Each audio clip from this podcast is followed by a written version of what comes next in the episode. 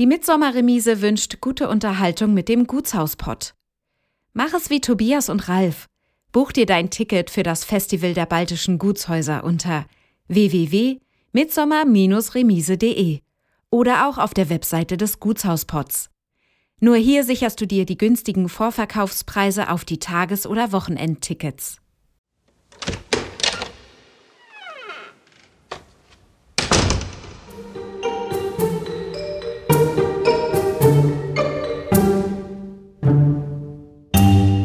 Ich war so stolz und habe gedacht, oh, guck doch mal, wie schön das ist. Und die haben uns so entsetzt angeguckt. Selbstdarstellungsinteresse findet sich eigentlich hier auf sympathische Weise nicht. Es geht alles und man kriegt das auch hin, aber man muss es wirklich wollen. Und das finden wir auch eben sehr schön, ist ein starkes Motiv, das zu machen. Und aufgeben gilt nicht, ne?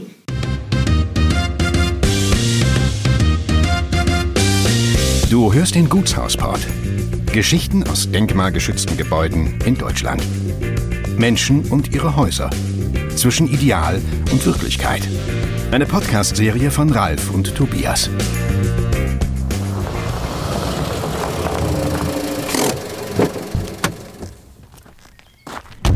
Heute sind wir mit dem Gutshauspott nach Vorpommern gefahren. Bei Demin findet sich ein ganz barockes Gutshaus. Wir freuen uns, die Bekanntschaft mit Andrea Rükenfarbig und Falkfarbig machen zu dürfen. Wir freuen uns auch, dass ihr zu uns gekommen seid. Ja, hallo, herzlich willkommen. Ich freue mich auf interessante Gespräche. Was die Menschen, die uns zuhören, ja immer interessiert, ist ja die Art von Symbiose, die alte Häuser mit ihren neuen Besitzern eingehen und wie sie beide gegenseitig voneinander profitieren und welche Geschichten und Überraschungen sie miteinander erleben. Wollt ihr kurz erzählen, wo ihr ursprünglich herkommt und was ihr vor eurer Zeit in Schmarsow gemacht habt? Ich bin Architektin. Wir haben ein Architekturbüro in Berlin, jetzt seit 37 Jahren. Und ich beschäftige mich von Anfang an mit ähm, denkmalgeschützten Bauten und Bauen im Bestand, also nicht nur denkmalgeschützte Gebäude. Und mich hat das schon immer sehr interessiert, wie man mit dieser alten Bausubstanz umgehen kann, retten kann und wie man das dann rausarbeiten kann. Ja, für mich ist das so, dass ich Architektur neben anderen Dingen immer unheimlich interessant fand. Architekt zu werden gehörte zu den Dingen, die ich mit erwogen habe, aber nicht zustande brachte. Und was bleibt dann übrig? Man heiratet eine Architektin.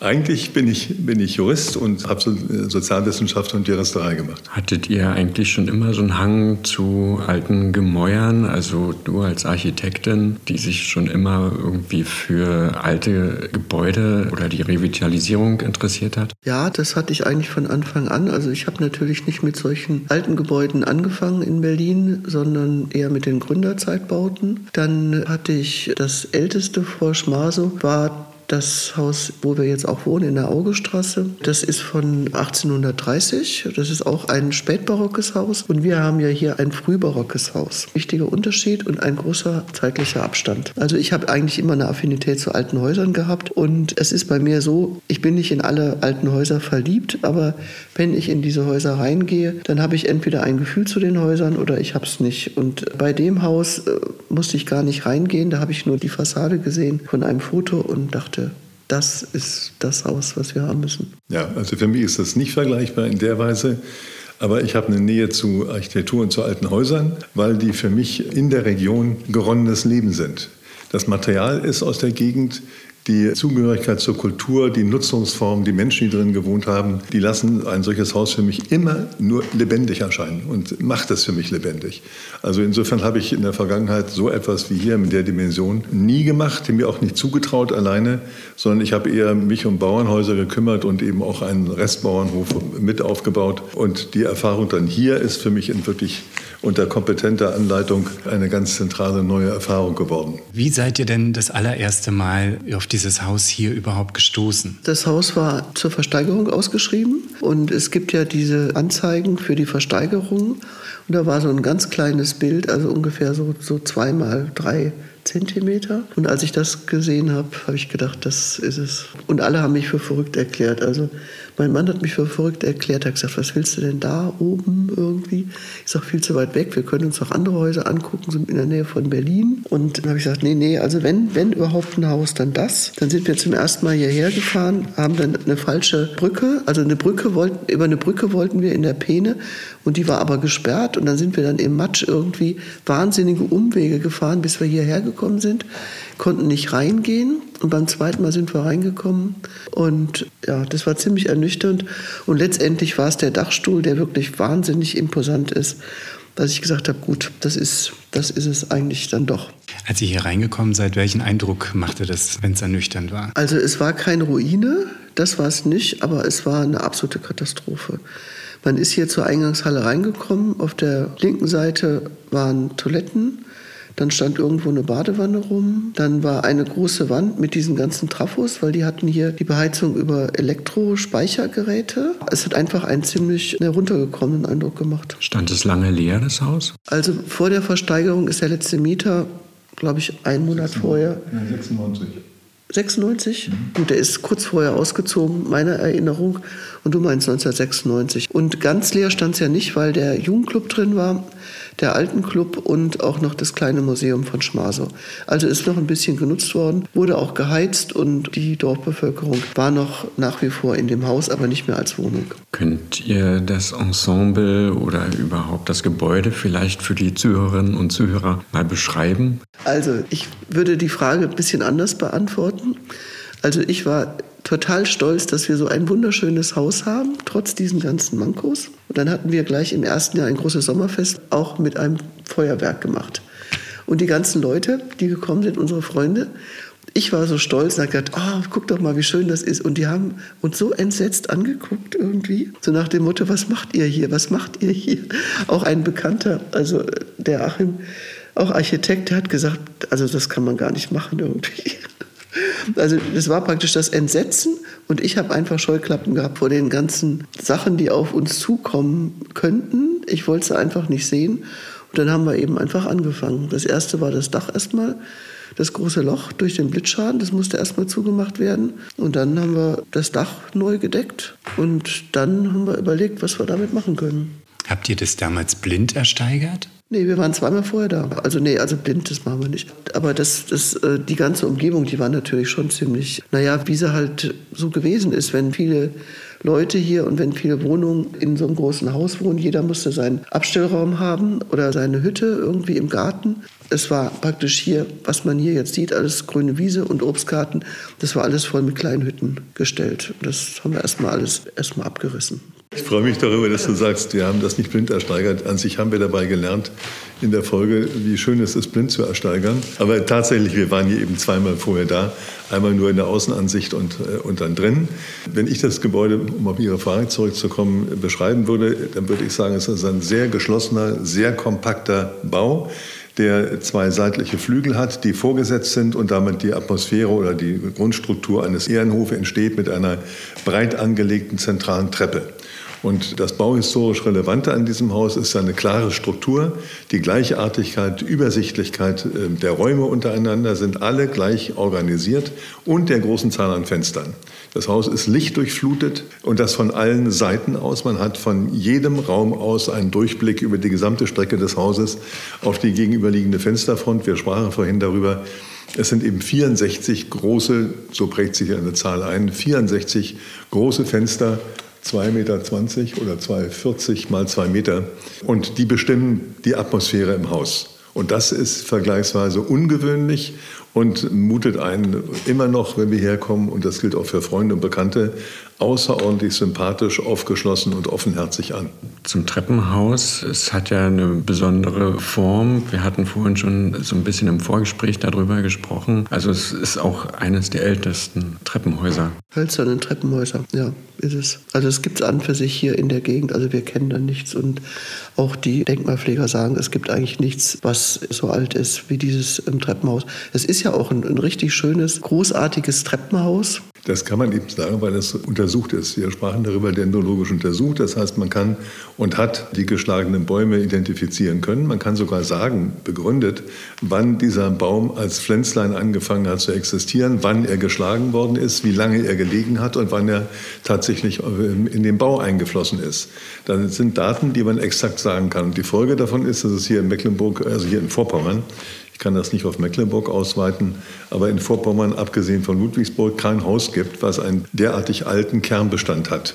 Und insofern kann man das dann so sagen. Es gibt hier, und das hat natürlich noch andere vor allem wirtschaftshistorische Hintergründe, gibt es eben kein vergleichbar in seiner Grundstruktur erhaltenes Haus wie das. Also man muss auch zu dem Haus vielleicht noch mal was sagen. Als es gebaut worden ist, da war der 30-jährige Krieg letztendlich zwar schon ein paar Jahre vorbei, aber das Land hat ja wahnsinnig gelitten. Das war ja alles hier devastiert und, und abgebrannt und, und es lebten keine Leute mehr hier. Und es gab ganz wenige, die überhaupt die Mittel hatten, so ein großes Haus zu bauen. Also es, war, sind ja wahnsinnig viele Steine und, und auch die Fenster. Also wir haben eben darüber gesprochen, wie groß die sind. Also solche Stürze, das sind hier doppelte Eichenbalken. Doppelte Eichenstürze hier in den Fenstern. Normale Fenster haben dann irgendwelche gemauerten Bögen, das geht gar nicht. Das ist alles aus Eiche und die liegen doppelt übereinander und dadurch kriegen wir überhaupt diese großen Fenster. Also es gab einfach keine Leute, die dieses Geld hatten oder wenn sie es hatten, dann hatten sie auch in der Folge viel Geld und dann hat man diese Häuser abgerissen und hat sich neue gebaut. Zum Beispiel unser Nachbar jetzt nach Norden hin in Kartlow, die von Heidens, die nachher das hier als Nebengut oder als, als Verwalter sitzen noch hatten, als sie es dann gekauft hatten, die haben sich dann von Hitzig ähm, ein ganz neues Haus bauen lassen und haben das alte Gutshaus, was wahrscheinlich genauso, nee, das war wahrscheinlich noch älter, die haben es abgerissen. Also in der Zeit sind die einfach abgerissen worden. man wollte neue Häuser dann eben haben. Ein bisschen anders, also dann ging es darum, dass man die Wohnräume nicht zum Süden hingemacht hat, weil dann hatten sie nämlich Angst um ihre Tapeten und ihre Teppiche weil das dann ausgeblichen war. Und äh, wir haben halt hier diese schönen Südseiten und dann bleicht vielleicht mal ein bisschen was aus, aber das nehmen wir in Kauf. Das, das wusste ich lange Zeit nicht und dann hatte die Nachbarin nach Westen hin in Banselow, die ähm, Frau von Malzahn, die hatte dann am Anfang zu mir gesagt, Sie haben so ein schönes altes Haus mit den Wohnräumen zum Süden hin. Das war mir gar nicht klar. Und bei denen ist es natürlich genau umgekehrt. Das ist später gebaut und da hat man dann eben auf die teuren Teppiche und Vorhänge mehr Rücksicht genommen. Wir hatten vorhin drüber gesprochen, dieses Haus ist auch später denn relativ wenig überformt worden. Also das war der Versuch zu erklären oder zu überlegen überhaupt der Anstoß, wie kommt es denn, dass das Haus hier im Gegensatz zu allen anderen und wirklich allen anderen Umgebenden in seinem ursprünglichen Zustand strukturell erhalten geblieben ist. Das hat sich ja erst gezeigt, als wir praktisch innen sehr sparsam und sehr zurückhaltend, aber die ursprüngliche Struktur wieder erschlossen haben. Dann wurde klar, dass es tatsächlich, wie es heute hier steht, in dem Zustand wie 1697 oder 1700 gekommen ist. Jetzt auf der Suche nach Erklärung, wie kommt das denn, dass es nicht abgerissen oder überformt worden ist, ist die Erklärung nun, dass in der Folgezeit, nachdem der Erbauer auch verstorben war, andere Erwerber oder Erbe ähm, dieses Haus nicht im Zentrum hatten, sondern die waren vermögender und hatten andere Schlösser oder andere Güter.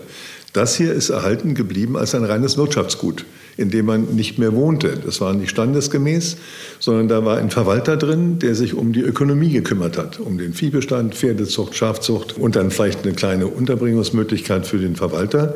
Aber es war nicht mehr von den Herrschaften sozusagen bewohnt.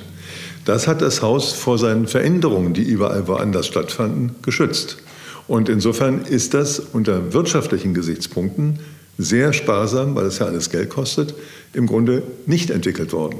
Und das ist die überzeugende Zentralthese, dass das der ursprüngliche Grund ist, warum das Haus in seiner Struktur eben ähm, erhalten geblieben ist, im Gegensatz zu allen anderen drumherum. Die Nebengebäude hier, die noch existieren, die Stallung haben wir gar nichts jetzt gesehen, ne? Nein, die sind in den 90er Jahren abgebrannt. Also es gibt ein Kavalierhaus noch entlang der Straße und dann äh, angedeutet ähm, um einen ehemaligen Teich herum, der aber auch dann im 18. Jahrhundert offenbar zugeschüttet worden ist, aber um den herum die Stallungen, die Pferdestallungen vor allen Dingen waren und die sind 1906 oder 97 sind die abgebrannt, wie auch immer und daraufhin sieht man eben nichts mehr, außer eine architekturhistorisch begründete Rekonstruktion einer Mauer wieder dahinzustellen, um sinnbildlich sagen zu können, das sah mal anders aus, hier gab es Gebäude. Und es gibt im weiteren äh, Verlauf des Dorfes gibt es eben sehr große Scheunen und hier an der Seite war eine Stellmacherei drin. Die sind aber in der Nachkriegszeit zu Wohnzwecken umgebaut worden. Also viele Flüchtlinge wurden dort untergebracht oder sind als Scheunen erhalten geblieben, aber aus dem 19. Jahrhundert. Sonst um das Haus herum gab es ja keine weiteren gebäudlichen Interessen. Außer hier, wenn man aus dem Fenster schaut, die Kirche, von der wir vorhin sprachen, die von 1410 ist. Also das ist eins der Argumente zu überlegen, dass es hier nicht eine Gemeinde kopflos gegeben hätte, sondern dass es ein starkes Argument ist, hier in eine Art Vorgängerbau gehabt zu haben. Denn auf dem Land irgendwo eine Kirche auch mit dem Aufwand aufzubauen, macht ja an sich wenig Sinn. Es muss ja irgendjemand, und das sind die Patronatskirchen normalerweise, muss die Verantwortung übernehmen, muss das bauen, den Unterhalt sichern und so weiter. Das lässt darauf schließen, dass es hier einen Zusammenhang gibt. Und wenn man da vorn durchschaut, ist das alte Pfarrhaus dort. Also dieses ein Dreiklang, eben Kirche, Pfarrhaus und Gutssitz, erklären eben, dass es einen gebäudlichen Zusammenhang gibt aber alles nur auf die Ökonomie nicht und, äh, und nicht auf ähm, Selbstdarstellung ausgerichtet. Also ein Selbstdarstellungsinteresse findet sich eigentlich hier auf sympathische Weise nicht. Gehen wir nochmal zurück, als das Haus erworben worden ist. Was waren die ersten Gefühle, die man hier so gefühlt hat, als man durch die Räume gegangen ist? Ihr habt die Tür aufgeschlossen oder aufgeschlossen bekommen. Man guckt rein.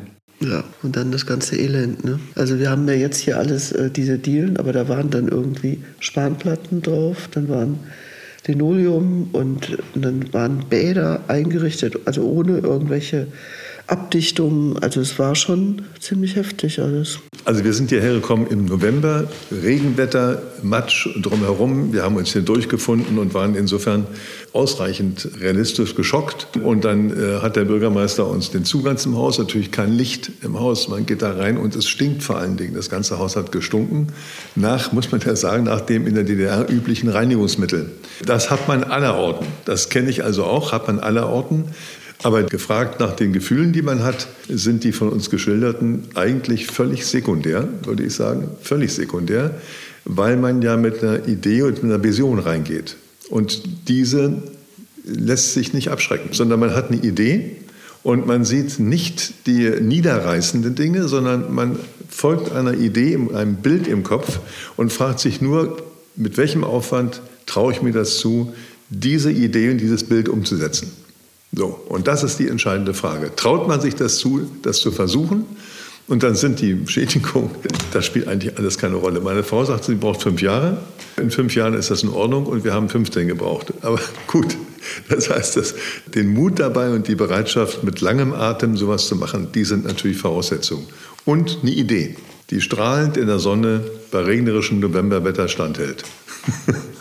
Wie kam es dann zur Entscheidung, dass man etwas aus dem Haus machen kann äh, oder machen möchte?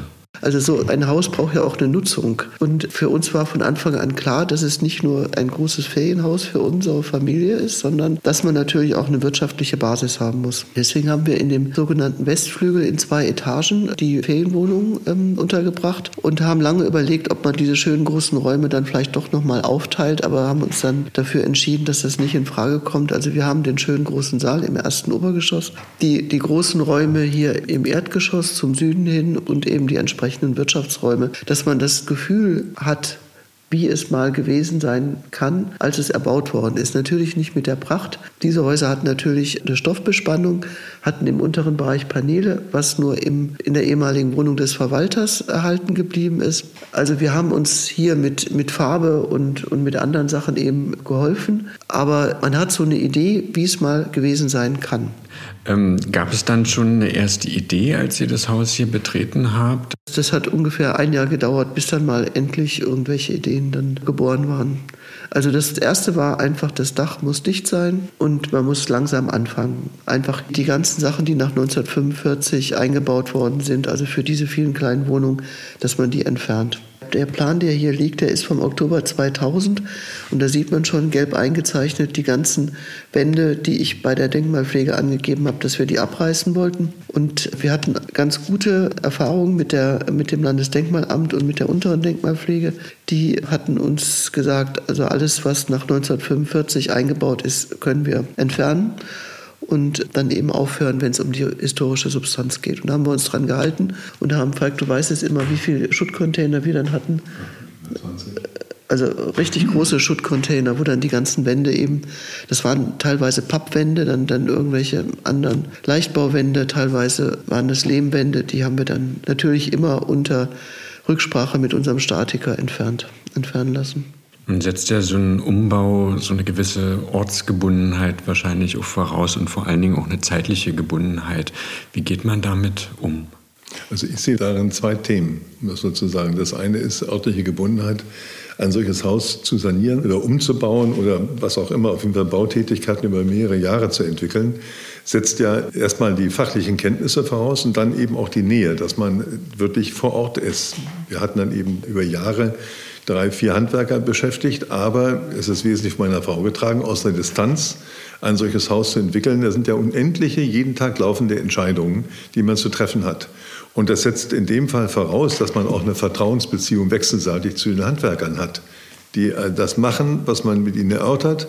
Und das war ein sehr, sehr produktiver Prozess, muss man sagen, mit einer großen Autonomie der Handwerker und auf der anderen Seite hier bei uns das Vertrauen da rein, dass die das auch können und dass sie es nicht können, dann aber lernen. Denn man, diese Berufe gab es zum Teil in der DDR nicht mehr. Das Fachwissen war eben nicht da. Äh, Zimmerleute haben vor allen Dingen Verschanungsarbeiten gemacht im Tiefbau. Aber die Zimmerleute, die man dann eben bekommen konnte, die haben dann ein Bauvorhaben wieder neu gelernt und waren darüber glücklich. Das ist der eine Aspekt. Der zweite Aspekt ist der, dass man sich mit einem solchen Haus, ist unsere Auffassung wenigstens, nicht nur eine Historie, sondern eben auf eine Region einlässt. Und dass man nicht nur über ein Haus redet und nachdenkt, sondern man denkt über ein Haus im kulturellen, historischen Zusammenhang und auch darüber nach, was kann der Beitrag von uns, die wir da Verantwortung übernommen haben, für die Region sein. Nämlich, wie kann man, das geht von Arbeitsplätze organisieren, wie kann man ähm, mehrere Menschen, die hier sind, wie kann man die gewinnen für eine Gesamtidee? So, simpel gesagt, wer kümmert sich um Fahrradwegebau? Wer kümmert sich um Trinkwasserentwicklung? Wer kümmert sich um das? So, und da haben wir eben im Laufe der Jahre uns sehr, glaube ich, sehr, sehr ähm, auch erfolgreich, aber intensiv bemüht, einen Beitrag zur regionalen Entwicklung zu bringen. Also die beiden Aspekte halten wir beide schon für sehr, sehr wichtig. Und natürlich im Dorf mitzunehmen, zu überzeugen und das nicht zu einer introvertierten persönlichen Angelegenheit zu machen, sich hier ein Ferienhaus hinzubauen. Nein, das finde ich nicht verantwortlich und finden wir auch nicht vertretbar, das zu tun. Das Haus hat ja sicherlich auch viele Geschichten zu erzählen, insbesondere im 20. Jahrhundert. Die äh, Geschichte ist ja da sehr wechselvoll und sehr ambivalent und für das Haus auch durchaus einschneidend. Welche Funktion erfüllte es dann nach dem Kriegsende? Also nach dem Kriegsende war es natürlich in erster Linie Unterkunft für die vielen Flüchtlinge, die aus dem Osten gekommen sind, die zwangsumgesiedelt wurden oder einfach auch flüchten mussten. Bei uns, also im Landkreis Demmin, waren das dann die die, die deutschen Bewohner aus Schneidemühl und Landskron. Ja, Kronstadt. Oder Kronstadt, weiß ich. Also es war auf jeden Fall zugeordnet. Stettin, relativ nah. Also Stettin nördlich Danzig dann hoch, aber eigentlich um Stettin herum und deswegen relativ nah. Die wurden insgesamt verteilt auf die ganzen Dörfer und natürlich auch nach Schmasow. Am Anfang äh, kamen sie bei der örtlichen Bevölkerung unter, in den Stallungen und in den Wohnungen, auf dem Dachboden, bis dann, obwohl es klar war, dass der Krieg verloren war und die, die Besitzer schon längst im Westen waren, die von Heidens, wurde das hier noch aufrechterhalten. Es wurde keiner reingelassen oder äh, es, es ging so weiter wie wie vor Kriegsende, bis dann ab einem bestimmten Zeitpunkt dann doch wieder das aufgemacht worden ist. Das erste war, dass hier in diesen beiden großen Räumen, was Billardraum und Bibliothek ist, dass da die ersten Flüchtlinge übernachtet haben. Also richtig, ähm, richtig viele. Ich weiß gar nicht mehr wie viel, 50 oder sowas auf, auf Strohsäcken. Und dann wurde nach und nach das Haus dann mit den Flüchtlingen auch gefüllt. Ja, und das, das war praktisch die erste Nutzung nach Kriegsende und ähm, dann haben nach und nach die Bewohner bessere und, und, und mehr Wohnungen gefunden im Dorf, sodass dann also sowohl der, der Konsum hier untergebracht worden ist, dann eine Gaststätte, das Büro von der LPG, ein kleines Museum und Alten- und, und Jugendclub. Ähm, das übliche Schicksal und Nutzungsform solcher größten Gebäude im dörflichen Zusammenhang, wird für öffentliche Zwecke sinnvollerweise genutzt. Bei vielen anderen sind Kindergärten hereingekommen oder ein Altersheim gebaut worden. Und hier äh, hat sich das räumlich nicht in der Form ergeben, sondern hier ist ein Altenclub ähm, aufgebaut worden, der bis in die Wendezeit hinein existiert und frequentiert wurde. Es gab einen Jugendclub, auch das zu sagen, wichtig. Die dörfliche Jugend hat einen Ort, um sich zu treffen und zu versammeln gehabt hier im Haus. Und es war natürlich ähm, eine öffentliche Veranstaltungsort als Kinosaal, oben drüber als Turnsaal zum Beispiel auch. Kleinkaliberschießen war hier oben, äh, hat hier stattgefunden. Wundert mich eigentlich, weil Schützenvereine in DDR nur unter allergrößten Schwierigkeiten wegen der Waffenverwendung die Genehmigung bekam überhaupt. Aber das sind dann die Chancen, die ein so großes Haus bietet und die natürlich in der Zeit genutzt worden sind. Welche Rolle spielt denn das Haus im Bewusstsein der Bevölkerung heute? Einerseits sieht man, dass es ähm, ja als Schloss bezeichnet wird. Es ist formal, aber kein Schloss, sondern es ist eben ein Gutshaus. Es hat die Anmutung eines besonderen Gutshauses, weil es diesen Ehrenhof mit den beiden Seitenflügeln hat, was so eine bestimmte Vorstellung von Schlössergliederung äh, befeuert. Aber das Wesentliche ist, dass das größte Haus im Dorf ist. Die Nutzung ist entfallen, weil im Zuge der sowohl in 15er, 16er Jahren, dann nach der Wende nochmal saniert, hier gleich als Nachbargebäude ein großer Versammlungsraum mit Küche und äh, sonstigen Facilities aufgebaut worden ist und dass die äh, örtliche Bevölkerung Familien feiern, äh, große Events, alle dort feiern. Äh, wenn Sie sich was Besonderes gönnen wollen, äh, so, dann gibt es eben hier Geburtstags- oder Familienveranstaltungen bei uns. Aber die Erwartung und der Druck, dass man das ja inzwischen private Haus nutzen kann, sind nicht da. Ich kenne auch keine Verärgerung darüber, kenne ich nicht, sondern äh, die Personen, die hier bei uns sind, zumal wir ja eben über 25, 30, 25 Jahre äh, ja immer nur Menschen aus dem Dorf beschäftigen, Handwerker und andere, sehe ich uns integriert und akzeptiert, weil wir, wenn man es selber sagen kann, als zuverlässig und ordentlich berechenbar und sowas wahrgenommen werden, aber nicht das Flair eines großen Investors, der da in drei, vier Jahren das hinbaut, haben. Also insofern sehe ich, wenn man uns fragt, was natürlich immer ein Bias hat, sehe ich das ähm, als eine mehr oder weniger gelungene Integration. Wir haben weiterhin natürlich unterschiedliche Lebensperspektiven, unterschiedliche kulturelle Orientierungen, aber es ist eine Akzeptanz da. Und das gilt wechselseitig. Ist denn über die Jahre auch ein Kontakt zu den letzten Besitzern entstanden? Ja, natürlich, weil wir, äh, natürlich meine ich jetzt, weil es ja einen letzten Besitzer Persono tatsächlich gab. Der ist dann, ich glaube, fünf, sechs Jahre nachdem wir das erworben haben, ähm, ist er verstorben. Aber er war tatsächlich der Erste, der befragt worden ist, ob er es wieder erwerben will.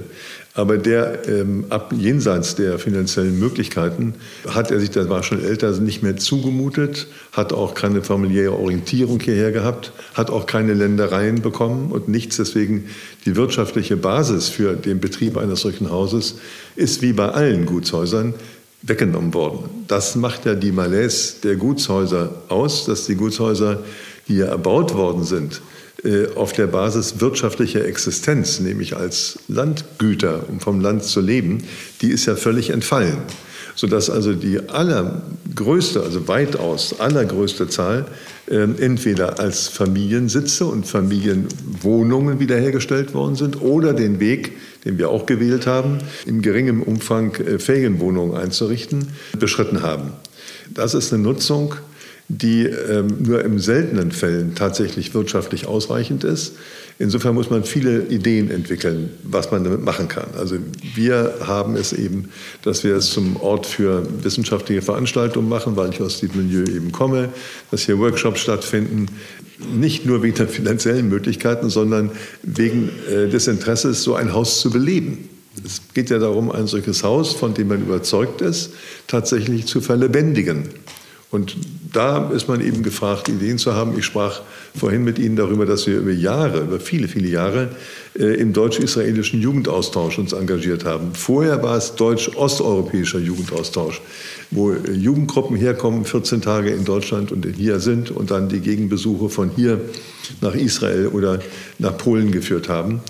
Alles aus dem Interesse, dass wir das Haus äh, kulturell und auch im Bewusstsein der Menschen zu einem gesuchten Ort machen, abgesehen von Musik, Kulturveranstaltungen und solchen Dingen. Was waren die ersten wesentlichen Entscheidungen? Was passiert als erstes, wenn man so ein Haus dann in Besitz nimmt und sich hier drin auch frei bewegen kann? Was sind die ersten wesentlichen Entscheidungen in baulicher Hinsicht? Neben den Befindlichkeiten, dass man irgendwo sich gar nicht mehr traut hinzugucken und dass man sich versucht, psychisch irgendwie noch aufrechtzuerhalten, geht es natürlich um Sicherung. Das erste ist notgedrungen und immer, dass man das Haus äh, gegen Witterung schützen muss, das heißt ums Dach.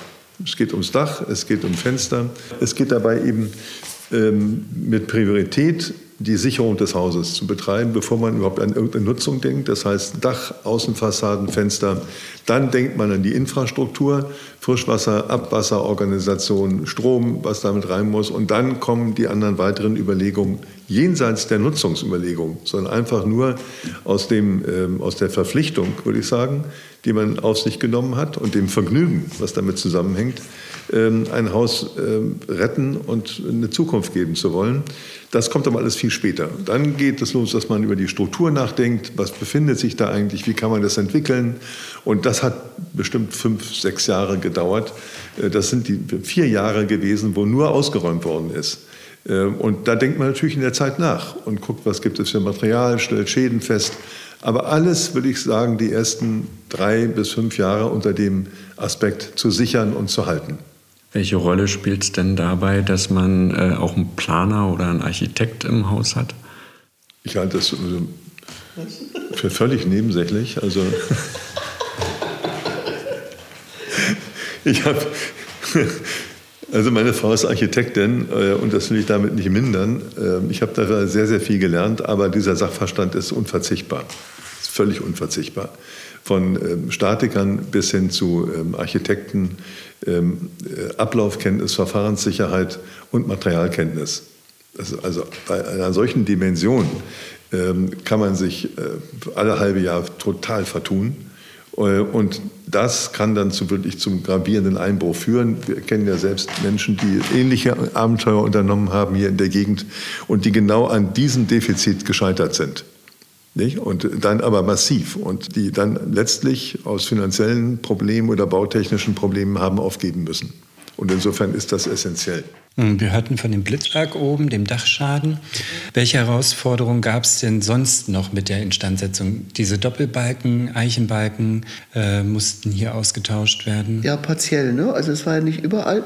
Aber wir hatten an ein paar Stellen waren sie durchgebrochen. Also die waren einfach dann durch Insektenschädigen oder, oder durch Pilze waren die einfach dann durchgebrochen. Und ähm, ich weiß nicht, Falk, ob du es erzählt hast. Wir haben dann so ein bisschen Kosmetik gemacht. Wir haben dann einmal, hatten wir so einen Eichenbalken uns bestellt aus der Schreinerei und äh, vier Leute mussten den tragen. Und der hätte dann in die Schreinerei gemusst, da hätte es irgendwie entsprechend dem Profil angepasst werden müssen und wieder zurück. Und das bei, weiß ich nicht, vier oder fünf Balken. Und da habe ich gesagt, das machen wir überhaupt gar nicht. Das, das, können wir, das, das können wir uns gar nicht leisten. Und da haben wir dann Stahlträger eingebaut und haben das dann mit Eichenholz verkleidet. Also was ja eigentlich auch eine Sache ist, die vollkommen in Ordnung ist. Also es ist halt einfach sehr stabil jetzt an der Stelle. Ja, es, gibt ein, es geht um Fensterstürze in dem Fall, aber äh, es gibt noch einen ganz gewichtigen Punkt, äh, nämlich dass durch die marode Dachdeckung ähm, eben Schäden an der Tragestruktur entstanden sind, die man zunächst nicht gesehen hat, äh, die dazu führten, dass die Deckenbalkenköpfe verrottet waren und in der Folge im nächsten dieser vorhin erwähnte großartige, zimmermannsmäßig großartige Dachstuhl nach Norden hin sich gesenkt hat und in einer Schrägstellung ist. Das bedeutete, dass man ihn insgesamt äh, nicht wieder aufrichten kann. Das geht gar nicht. Das ist ja ein zweistöckiger Dachstuhl da drin. Da passen mehrere Einfamilienhäuser rein. Ähm, dass man diese, äh, die Struktur in der vorfindbaren Form stabilisiert und dann eben die Dachpfannen runternimmt ähm, und statt eben der, ähm, der Betondachpfannen die Feuchtigkeit sammeln und deswegen noch eine höhere Last bringen, dass man die durch einen doppelten Biberschwanz eben äh, ersetzt. Insofern war vorhin erwähnt, äh, bauaufwendig war zunächst mal das Dach im Grunde praktisch neu machen zu müssen. Und nun nach 20 Jahren ist es leider eben entstanden wegen handwerklicher Fehler muss man so sagen, äh, wegen handwerklicher Fehler das gesamte Dach im Ablauf von drei Jahren neu gemacht werden muss, neu gedeckt werden muss. Das ist schon ein massiver Einbruch, ähm, der tatsächlich auf ähm, nachweisbare Fehler zurückzuführen ist. Aber gut, das ähm, war eigentlich der gewichtigste Punkt, äh, der am Anfang zu bewältigen war. Gab es in dem Haus besondere Erlebnisse, Entdeckungen, irgendwas Ungeahntes, was man hier vorgefunden hat? Man ist bei so einem Haus ja ein bisschen detektivisch unterwegs und man hat am Anfang gesehen, dass äh, Betonplatten in der Eingangshalle verlegt waren und da haben wir gedacht, das kann ja nicht sein und sind dann durch Ausbau von Estrichflächen da, dahinter gekommen, dass die äh, Terrakottaplatten, die wir jetzt sehen, dass die da durchgängig verlegt waren. Und das war eigentlich schon ziemlich spannend. Also ich, wir haben immer gerätselt, was kann da gewesen sein. Es gab ja eine Zeit lang, ähm, also gerade in der Renaissance hat man ja, weil die angefangen haben, äh, perspektivisch zu malen, hat man immer dieses Schachbrett diagonal verlegt. Ähm, in den Eingangshallen gemacht, hätte ja sein können. Schwarz-weißer Marmor, das war es aber nicht. Also es war ein einfacheres Haus. Und äh, dann hat man eben diese, diese Terrakotta-Platten, ähm, die haben wir da festgestellt. Wobei es wirklich nur noch ganz wenige Reste gab. Die haben wir im kleinen Foyer untergebracht, alle zusammen. Und die wir in der Halle haben, die sind alle von einem Antiquitätenhof in, in Frankreich hierher gekommen. Oder es ging auch um die ganzen ähm, Wandfarben. Also wir haben versucht, uns möglichst bei der Ausgestaltung an den Wandfarben zu orientieren, die wir vorgefunden haben. Also die Halle hatte zwei Farben, das sind ja immer Kalkfarben gewesen, wenn es keine Wandbespannung war. Da hatten wir einmal ein Rosa und dann hatten wir so ein hellblau. Also ist ja immer Kalk und dann wird das immer sehr hell, wenn man nicht genug oder wenn man nur eine bestimmte ähm, Menge von Pigmenten da einmischt. Und am Anfang hatten wir, ähm, die hatte tatsächlich rosa gestrichen und dann haben wir aber festgestellt, dass das nicht die Farbe ist. Und jetzt ist er blau, hellblau. Ja, und dann haben wir noch diese, diese beiden ähm, Wächter gefunden darunter. Ja, rechts und links vom Billardraum. Das ist eine angedeutete Malerei. Und das andere ist, jedes, jedes Haus hat natürlich irgendwo einen Gang im Keller. Und hier auch natürlich ein Gang, von der der eine sollte zur Kirche gehen, das ist ungefähr 68 Meter entfernt. Aber eigentlich sagen die alle, das geht zu der Burg Osten, ja. die eine der größten Burganlagen zu einer bestimmten Zeit war. Die ist nur anderthalb Kilometer entfernt. Und unter dem äh, Kellergewölbe unten drin ist der Stutzen noch und der Zugang eines solchen Kellergewölbes. Und wir haben eben Menschen hier als Besucher gehabt, die als Flüchtlingsjunge hier war und sagte, der war offen. Und da war ich auch drin. Und der Gang ging ganz weit. Ähm, es ist eigentlich nicht vorstellbar, dass über anderthalb Kilometer, warum? Äh, äh, zur Burg Osten runter zur Lense ein solcher Gang existiert hat. Unter einer Treppenstufung ist, eine, ist es vermauert. Und da haben wir oben Steine rausgenommen und dann ist natürlich die Geschichte, es wurde auch eine weiße Frau gesehen hier, wer immer eine weiße Frau war. Also es gibt Gespenstergeschichten, natürlich, die gepflegt werden oder gepflegt wurden. Ähm, in der Realität, glaube ich, findet sich das nicht wieder, sondern hier wurde oben getanzt und geschwurft und was wir eben hören, die jungen Männer von hier haben sich äh, geprügelt auf der Treppe um die Mädchen aus dem Dorf und äh, gingen mit blutigen Nasen wieder von hin. Solche Geschichten hört man am Tag des offenen Denkmals und bei anderer Gelegenheit nicht. Also das hat dann mit der weißen Frau hier, die per, äh, mit Pferd oder ohne Pferd gesehen worden ist, nichts zu tun. Aber solche Geschichten ranken sich dann darum. Also bei, bei diesen prügelnden Männern muss man sagen, also wenn die alten Herren das irgendwie dann erzählen, dann strahlen die Augen, das gibt's gar nicht. Die denken nicht an die blutigen Nasen, sondern die denken einfach dran, wie toll das damals war, um Mädchen sich zu streiten. Die sind ja auch dann schon ein bisschen älter gewesen, die waren ja bestimmt so 80, 90 so. Nun sind ja auch noch schöne Wandmalereien zum Vorschein gekommen. Rudimentär, ja. Mhm. Wie ist es dazu gekommen? Naja, einfach durch Abnehmen von Tapeten. Und dann waren sie dann da. Ne? Also wir haben so ein bisschen Barockmalerei im Wirtschaftsraum. Dann, dann gibt es nochmal aus der Zeit der Schweden, das war, die waren ja ziemlich lange hier, gibt es ja in dem, in dem kleinen Foyer auch nochmal so eine Borte und, und dieses Rot, was wir dann auch wieder in der Wandgestaltung aufgenommen haben. Hier in dem Raum, wo wir jetzt sitzen, in dem Speiseraum, war hinter einer Wand war ein Stück Rupfen. Das war also dunkelgrün mit gelben Kreisen, also ziemlich wild sah das aus. Deswegen kommt auch so ein bisschen diese, diese Farbe, die wir hier haben, aber auch in Erinnerung an, das, an die Residenz in Würzburg. Die haben einen Eckraum, der ist mit Silber erstmal vollkommen irgendwie ausgeschlagen und dann so ein Grün drauf. Also ich war begeistert von diesem Raum. Und das ist so der ganz kleine, einfache Ableger. Also, also man darf eigentlich niemandem sagen, dass man sich, doch man kann sagen, man hat sich orientiert daran. Aber es ist natürlich was ganz anderes. Wenn ihr zurückschaut, gibt es Dinge, die ihr immer wieder so tun würdet oder die ihr überhaupt nicht mehr so tun würdet? Tja, was wird man anders machen? Ich glaube, wir haben Glück und ähm, ich würde für uns beide sagen, wir würden nichts anders machen. Ja, ich überlege. Das hat sich alles, alles als vernünftig und im Ergebnis als richtig erwiesen. Ähm, auch, dass wir nicht genug Geld hatten, was dazu führte, dass es alles langsamer ging.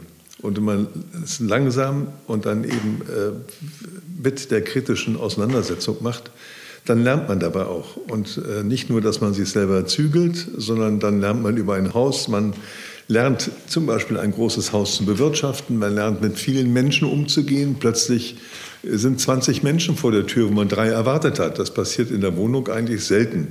Ähm, hier passiert es, äh, dass man ähm, mit einmal größere Veranstaltungen hat, die bewirtet werden müssen. Und insofern entwickelt sich unter der Hand so etwas wie ein großer Gutshofbetrieb eigentlich. Ja? Und das finden wir auch eben sehr schön, ist ein starkes Motiv, das zu machen. Also was, ähm, was du jetzt ansprichst, das ist an für sich so die Erfahrung vom ersten Tag des offenen Denkmals. Da dachten wir, na, kommt da jemand? Und das waren irgendwie, weiß ich nicht, wie viele hundert Leute, mehrere hundert Leute. Wir wollten so zwei, drei Führungen machen und, und wir waren beide heiser. Wir haben am, um 11 Uhr angefangen und um, um 6 Uhr haben wir gesagt, jetzt ist Schluss irgendwie. Also es kamen ja immer mehr Leute und, und das war halt ein ganz großes Interesse, obwohl ja innen drin noch gar nicht viel zu sehen war. Aber es war einfach das Interesse, ähm, das, das zu sehen und das ging dann weiter.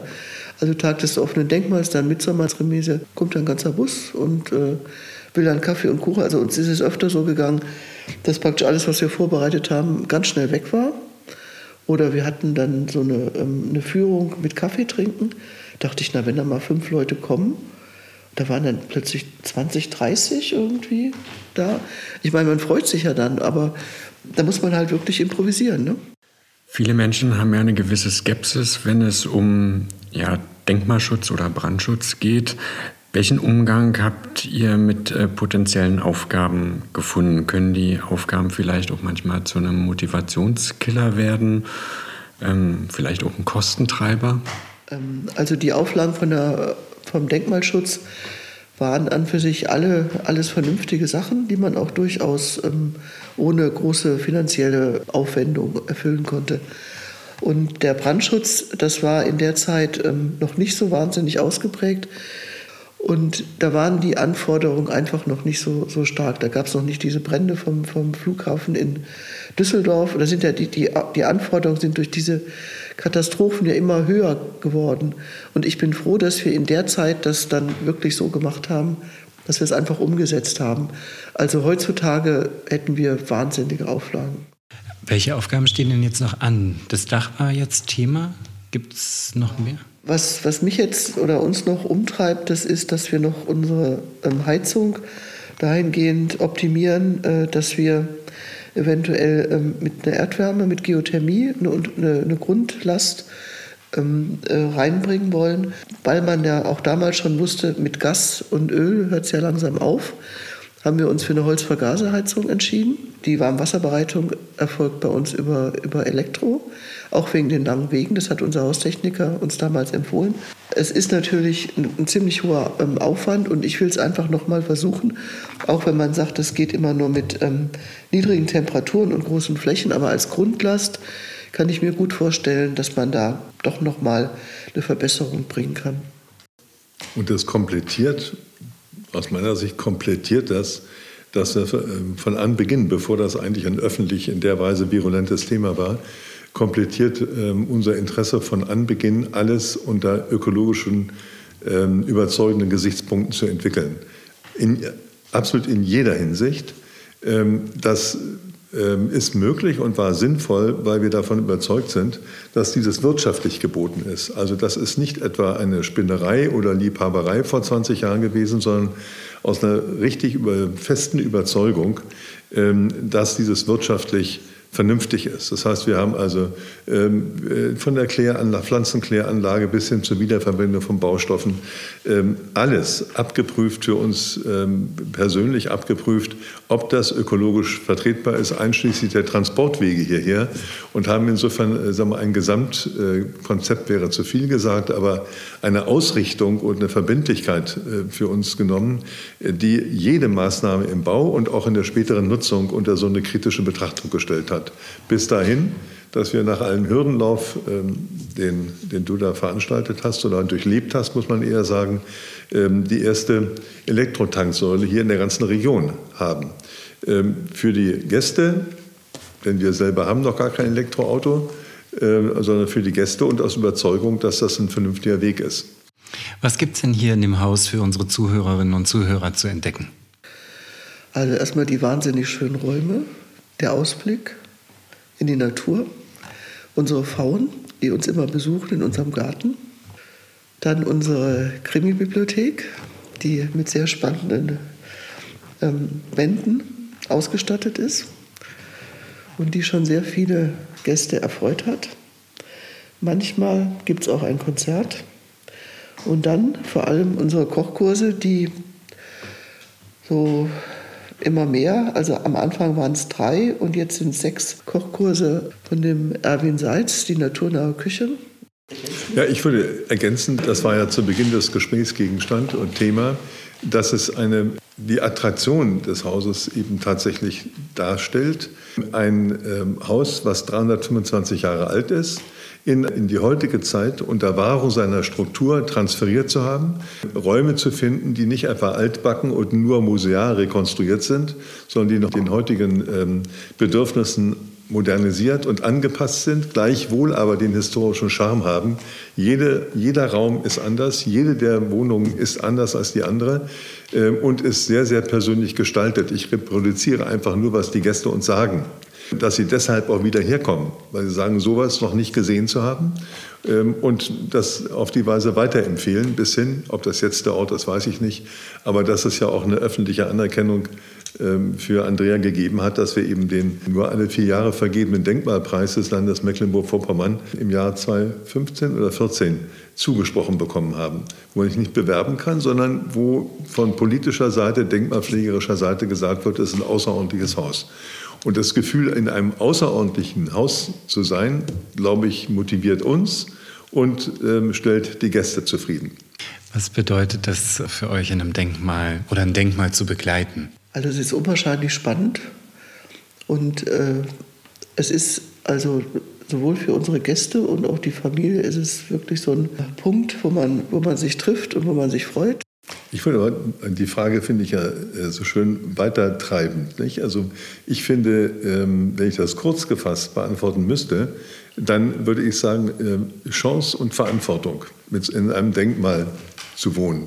Es ist eine Verantwortung gegenüber der Geschichte, Herkunft, Zustand, Sicherung und so weiter, die man da übernimmt, nicht nur fürs Haus, sondern für das Haus in der Region, für das Haus in der städtischen Gemeinde, für das Haus in seinem Umfeld.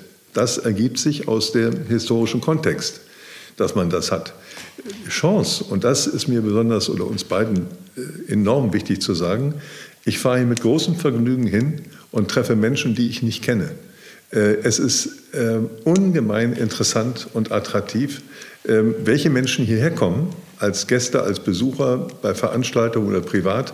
Es ist immer mit Überraschungen und mit äh, fortgesetzten neuen Bekanntschaften verbunden. Und insofern ganz anders, als ich das vielleicht gesagt habe, mein Gott, man zieht aus Berlin in ein Ferienhaus und praktisch in die Pampa und da kommt kein Mensch mehr hin. Nein, es ist genau umgekehrt. Freunde und Bekannte auf der Fahrt an die Ostsee kommen vorbei oder bei der Rückfahrt kommen vorbei. Man hat hier intensiveren, häufigeren Kontakt zu dem ganzen freundschaftlichen Umfeld, als wir es in Berlin pflegen können. Und es ist angereichert durch ungemein interessante äh, Menschen, die hierher finden als Besucher und Gäste. Das würde ich fast sagen, ist also für mich, abgesehen davon, dass man die Natur um sich herum hat in der geschilderten Form, ist das für mich die eigentliche Attraktion. Das ist reich, ergänzend ähm, und einfach sehr, sehr befriedigend. Habt ihr einen Lieblingsplatz hier im Haus? Also meiner ist an für sich ähm, hier in dem Raum. Meiner ist wie vorhin geöffnet ähm, der an der Stirnseite des langen großen Tisches mit dem Blick durch drei großzügige Räume, zusammen ungefähr, würde ich sagen, 25 Meter, mit unterschiedlichen Räumen und der Austritt und die Treppe an der Küche, weil da sich alle treffen, ob Gäste oder Freunde und Familie. Da stehen dann die restlichen Raucher, da steht man mit einem Glas Whisky draußen, wenn es die Witterung zulässt, aber das ist ein hochkommunikativer Raum an der Küche. Das können wir aber alle zuordnen. Das ist auch im Leben so. Wenn ihr jemanden mit einem ähnlichen Vorhaben einen Ratschlag geben würdet, wie wäre der? Also derjenige, der muss sich das wirklich sehr gut überlegen. Weil das ist nicht so, dass man mal nebenbei ein Haus renoviert oder herrichtet. Man muss sich wirklich richtig dahinter hinterhängen. Also sowohl das Haus wieder ähm, in den Zustand zu bringen, dass es nutzbar ist, das ist die eine Sache, aber dann kann man das auch nicht neben einer normalen Berufstätigkeit machen. Also man muss einfach richtig Zeit investieren. Also letztendlich geht alles. Also man kann das so machen, dass man sich so ein Haus kauft und mit einem Wohnwagen daneben äh, wohnt, nebensetzt und, und wohnt. Das geht alles und man kriegt das auch hin. Aber man muss es wirklich wollen. Also eine, eine, das ist keine, ähm, das ist wirklich eine Sache, die, die ähm, bedeutet ziemlich viel Engagement und ähm, und, und Zeit auch. Ja, ich meine, über die 20 Jahre muss man sagen, ist das ähm, die uns beide am stärksten bestimmende Nebentätigkeit neben dem normalen familiären und beruflichen Leben.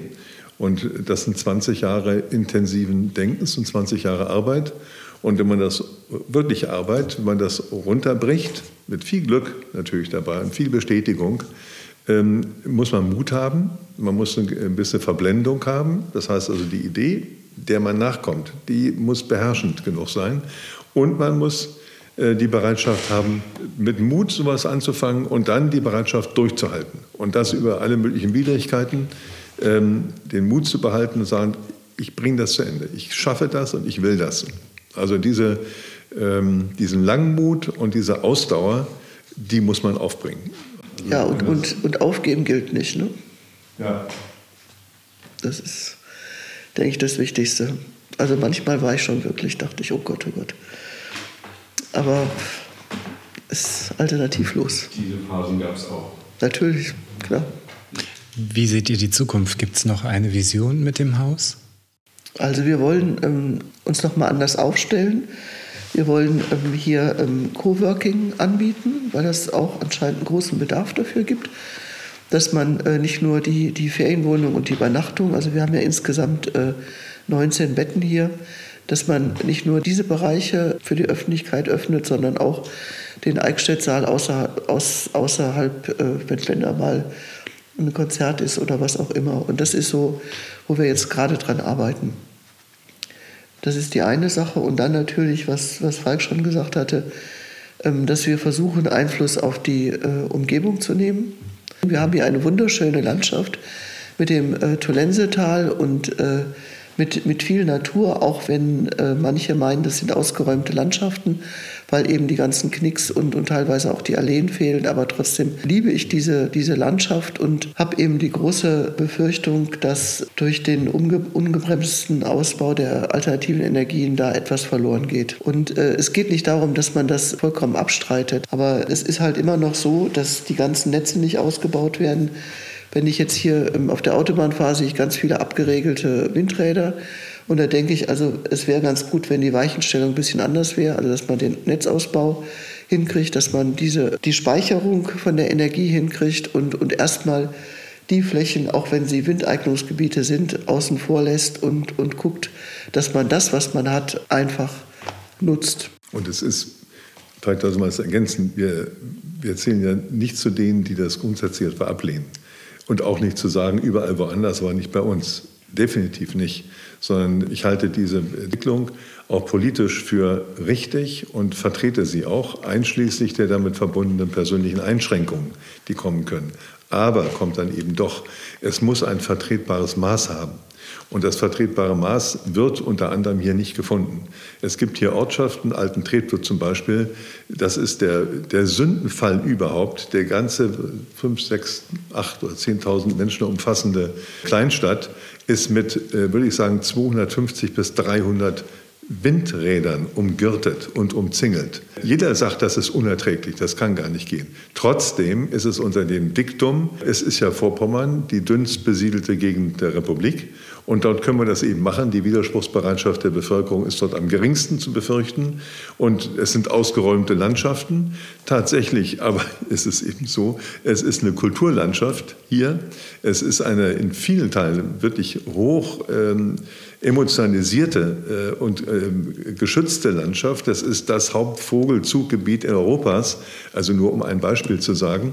Und die, ich will nicht sagen Bedenkenlosigkeit, das will ich so nicht erwarten, aber die Bereitschaft, hier mehr aufzugeben, als notwendig ist, durch Überschreitung äh, eines vernünftigen Maßes an Investitionen in dem Bereich, das ist schon sehr sorgenbegründend. Dazu muss man wissen, dass hier der meiste Strom pro Kopf der Bevölkerung in der Republik produziert wird und trotzdem die höchsten Strompreise sind.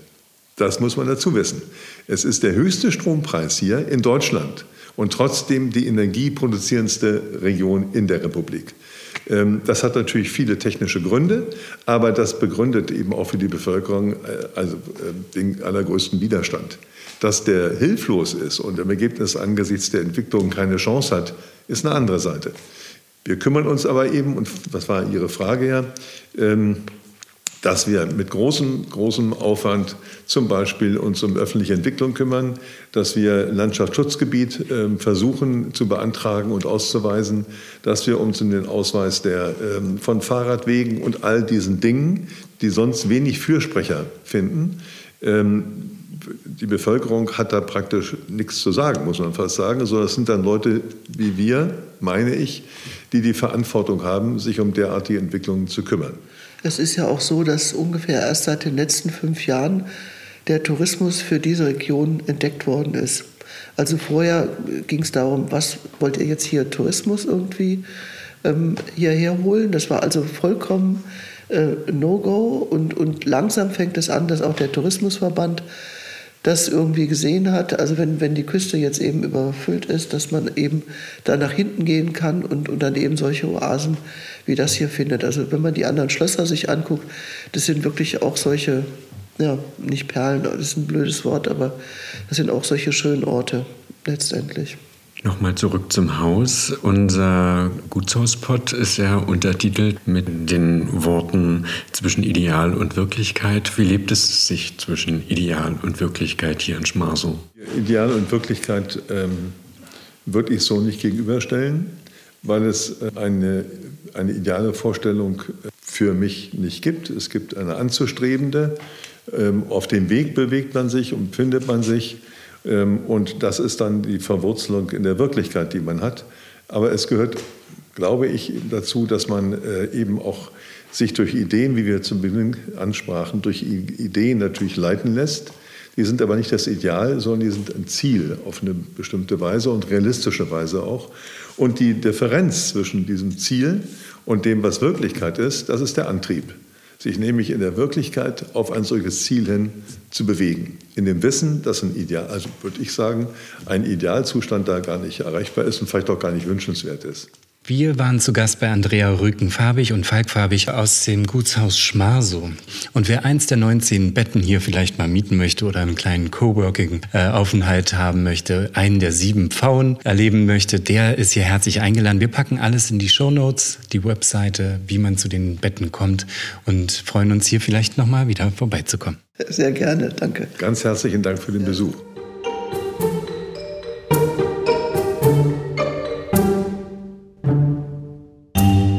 Schön, dass du unseren Podcast gleich bis zum Ende gehört hast. Wenn dir dieser Podcast gefallen hat, hinterlass uns gerne eine 5-Sterne-Bewertung in deiner Podcast-App. Und wenn du mehr von diesem Gutshauspod hören möchtest, dann abonniere gleich hier unseren Podcast und unseren YouTube-Kanal. Wir freuen uns auf dich. Bis bald.